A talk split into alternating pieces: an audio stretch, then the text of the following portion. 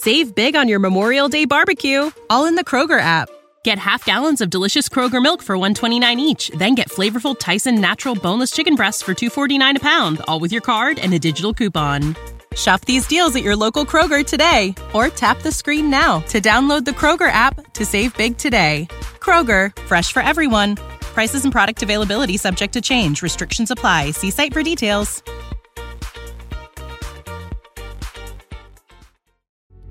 Los criminólogos dicen que no existe el crimen perfecto. Siempre, en cualquier investigación, aparece una pista clave para llevar hacia el asesino. Encontrémosla juntos, repasando este caso abierto. Hola a todos, mi nombre es Mónica y en cada video repasaremos todos los detalles de los más terribles casos criminales. Antes de empezar, no te olvides de suscribirte y dejar tu me gusta para que puedas seguir trayéndote el mejor contenido de investigación. Recuerda también activar la campanita ya que estaré subiendo videos tres veces a la semana. Empecemos.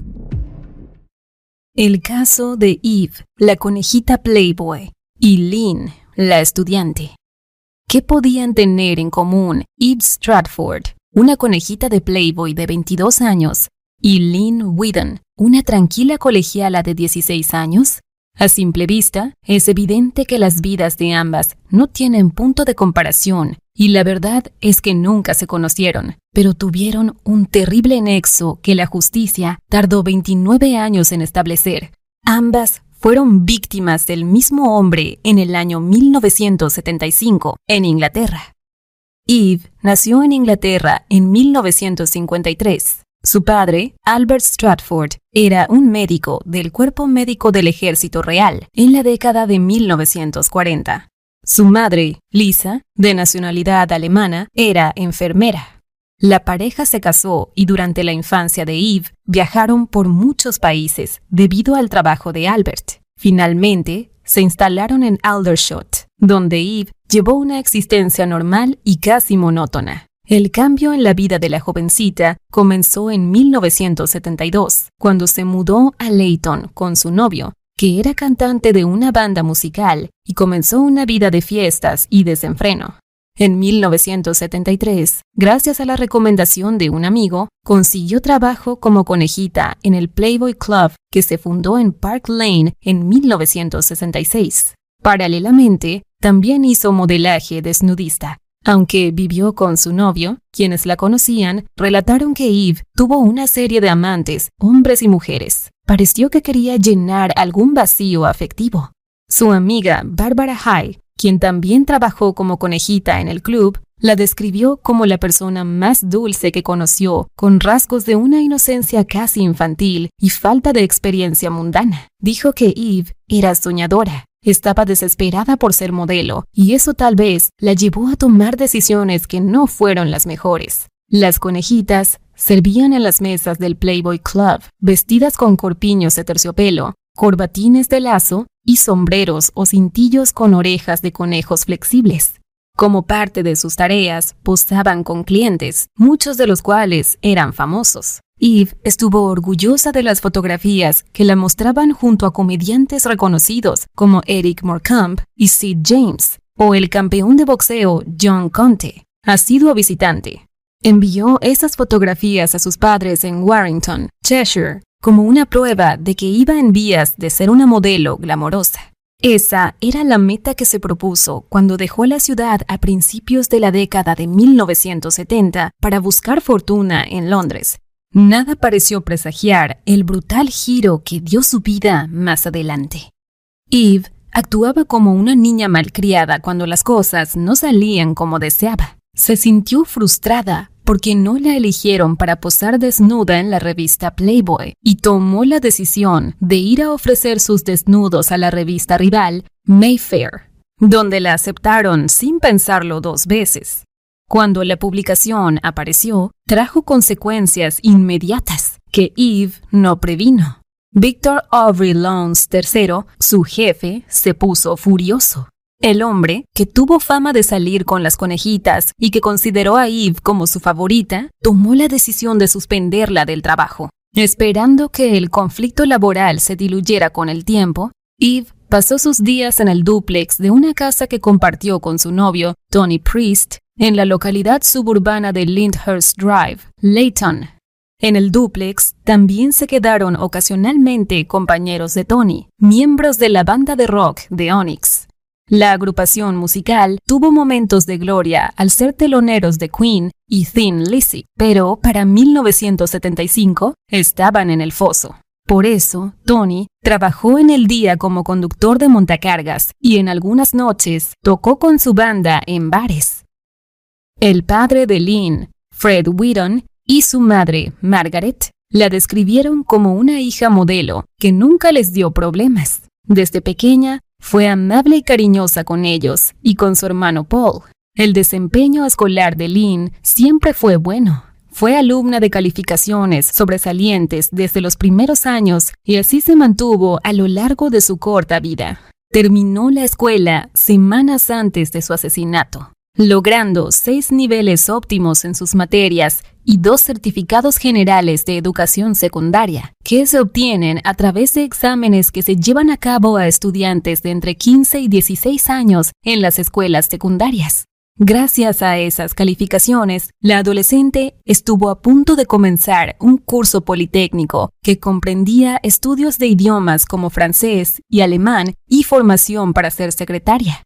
En el hogar de los Whedon reinaba la armonía y todos evitaban situaciones de riesgo. Por esa razón, Lynn era el tipo de niña que nunca se quedó fuera hasta tarde. La única ocasión en la que no llegó a casa a la hora prevista fue cuando el ataque de un desconocido la dejó al borde de la muerte.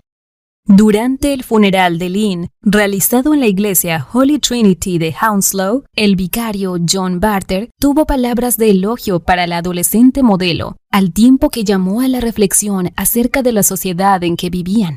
Expresó que era correcto sentirse horrorizados y conmocionados por los hechos, pero pidió que mantuvieran una actitud pasiva porque habían permitido que el sexo y la violencia dominaran la televisión, los periódicos, el cine y los espacios de convivencia en general. Agregó que, debido a la cultura moderna, la sociedad seguía en un camino descendente y constante hacia la depravación moral. Eve fue abusada y asesinada en su casa en Londres en el mes de marzo. Seis meses después de la muerte de Eve, Lynn fue brutalmente atacada y abusada en un callejón cerca de su casa en Hounslow. Ambos crímenes nunca se investigaron como eventos conexos, pero fueron vinculados en el año 2007 gracias a los avances de la tecnología que permitieron detectar que el ADN dejado por el homicida y abusador en ambos casos era el mismo. La noche del 18 de marzo de 1975, el novio de Eve llegó de madrugada a la casa y encontró una escena aterradora. Eve tuvo entre 8 y 12 heridas con arma blanca en el cuello, infringidas con una hazaña tremenda. Su cuerpo, casi mutilado, estaba en un colchón junto a su cama. Llevaba bata y ropa interior, y tenía las muñecas atadas a la espalda con un pañuelo. Una media de nylon colgaba de su tobillo derecho. Junto al cuerpo estaba un ramo de flores barato, salpicado de sangre y todavía envuelto en celofán.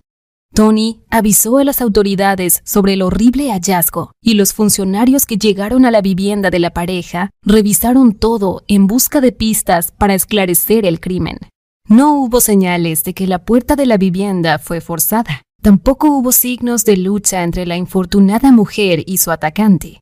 A eso se sumó el hecho de que el asesino llevó un ramo de flores, por lo cual los detectives sugirieron que Eve conoció a su atacante. De hecho, la teoría de la policía fue más allá de un simple conocido. Pensaron que probablemente tuvo una aventura con el asesino y por eso estaba en ropa interior y una bata ligera para esperarlo. Al interrogar a los residentes de la zona, los funcionarios obtuvieron el testimonio de un vecino que escuchó voces de un hombre y una mujer hablando tranquilamente. Nada sugirió el desenlace fatal que se produjo.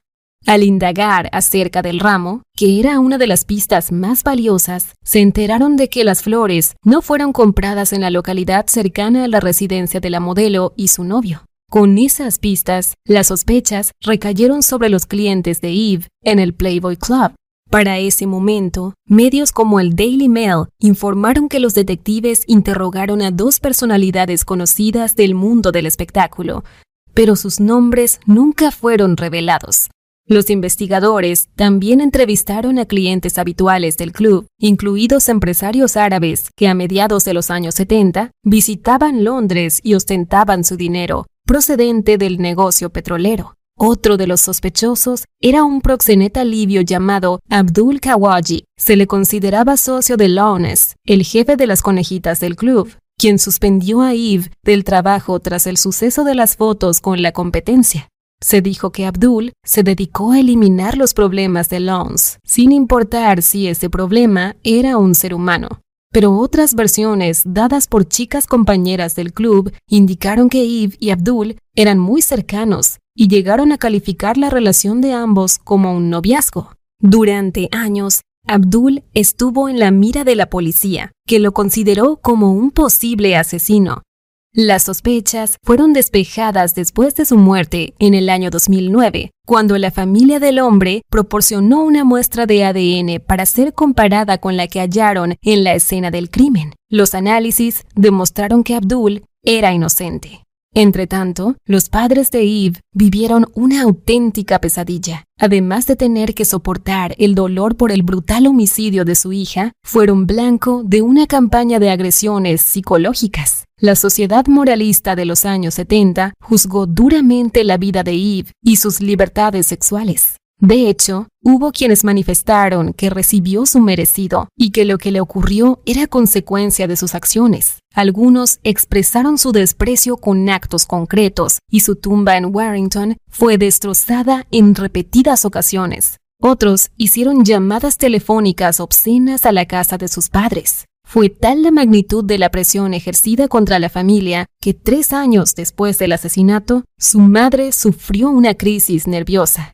La muerte de Lynn ocurrió en septiembre de 1975, seis meses después del homicidio de Eve y en condiciones totalmente diferentes. La adolescente fue a bailar en la noche con sus amigos en un pub.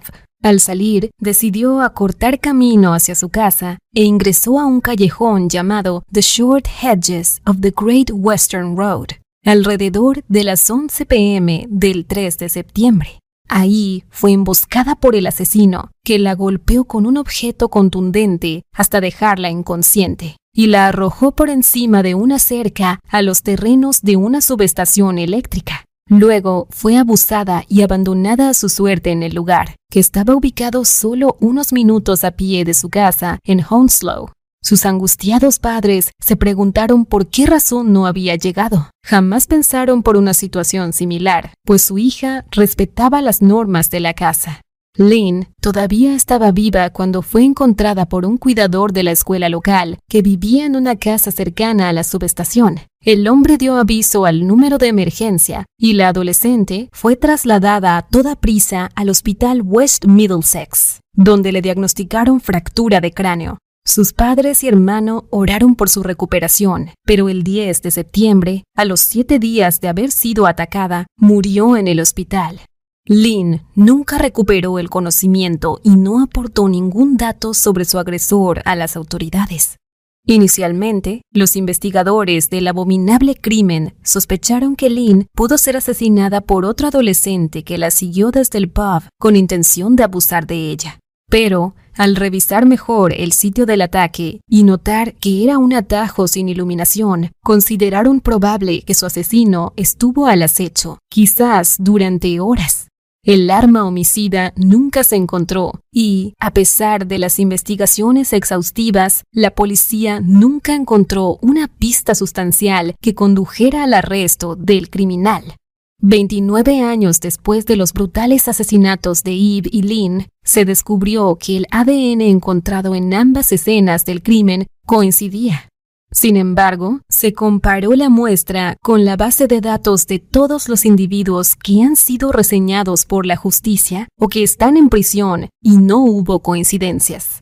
En 2015, cuando habían transcurrido 40 años de ambos homicidios, los padres de Lynn junto a las autoridades policiales, hicieron un llamado a la ciudadanía con la esperanza de que alguien aportara datos acerca del criminal. Apelando a las emociones y la empatía, Fred y Margaret se refirieron a todo lo que perdieron desde que la vida de su hija fue arrebatada. También resaltaron que todos los sueños de Lynn de enamorarse, tener una carrera casarse y tener hijos no se pudieron concretar porque un asesino despiadado le arrebató todo. Para ese momento, los padres de Eve ya estaban muertos y Margaret también clamó por justicia para la joven conejita de Playboy. El asesino de Eve y Lynn pudo tener una tercera víctima. Linda Farrow, de 29 años, madre de dos hijas y embarazada, fue apuñalada hasta morir en 1979. Algunos investigadores encontraron tantas semejanzas con el homicidio de Eve que consideran que los casos estaban conectados. Linda era croupier en un casino, se acababa de separar de su esposo recientemente y se llevó a sus hijas a vivir con su nuevo novio en Woodford Green, East London, cuando las niñas de 11 y 8 años de edad llegaron del colegio, llamaron a su madre para que les abriera la puerta, pero ella no respondió. Al no poder entrar, miraron a través del orificio para depositar el correo que había en la puerta y vieron a su madre muerta en medio de un charco de sangre. La policía estaba convencida de que Linda conoció a su asesino, pues no hubo señales de entrada forzada en la casa. Inicialmente, los investigadores se centraron en su esposo y en su novio, pero ambos tuvieron coartadas que fueron comprobadas y quedaron libres de sospecha. Entretanto, testigos dijeron haber visto huyendo de la escena a un hombre fornido de unos 30 años que llevaba un peinado afro y usaba chaqueta. La evidencia del caso de Linda fue revisada nuevamente en 2002 por Colin Sutton, un experimentado detective que dirigió la investigación que envió a prisión al asesino serial Levi Belfield. Aunque está convencido de que quien mató a la joven madre también mató a Eve, le perturba la falta de evidencias para comprobarlo. En el caso de Eve, hubo elementos para análisis científico en abundancia, mientras que en el de Linda, la evidencia física del asesinato nunca se verificó en busca de ADN. En el 2022, todavía el asesino no ha sido encontrado, y los investigadores se preguntan si habrá muerto o se mudó del país.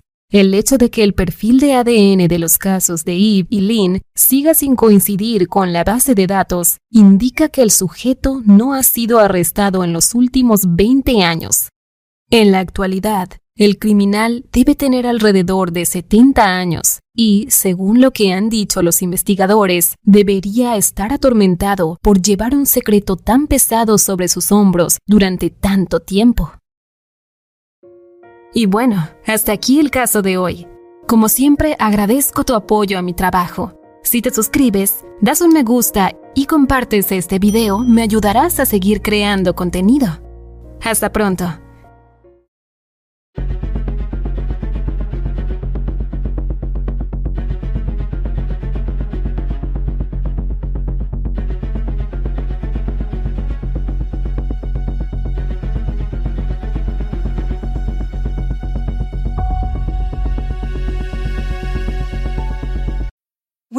Mealtime inspiration, it's worth shopping Kroger, where you'll find over 30,000 mouthwatering choices that excite your inner foodie. And no matter what tasty choice you make, you'll enjoy our everyday low prices, plus extra ways to save, like digital coupons worth over $600 each week. You can also save up to $1 off per gallon at the pump with fuel points. More savings and more inspiring flavors make shopping Kroger worth it every time. Kroger, fresh for everyone. Fuel restrictions apply.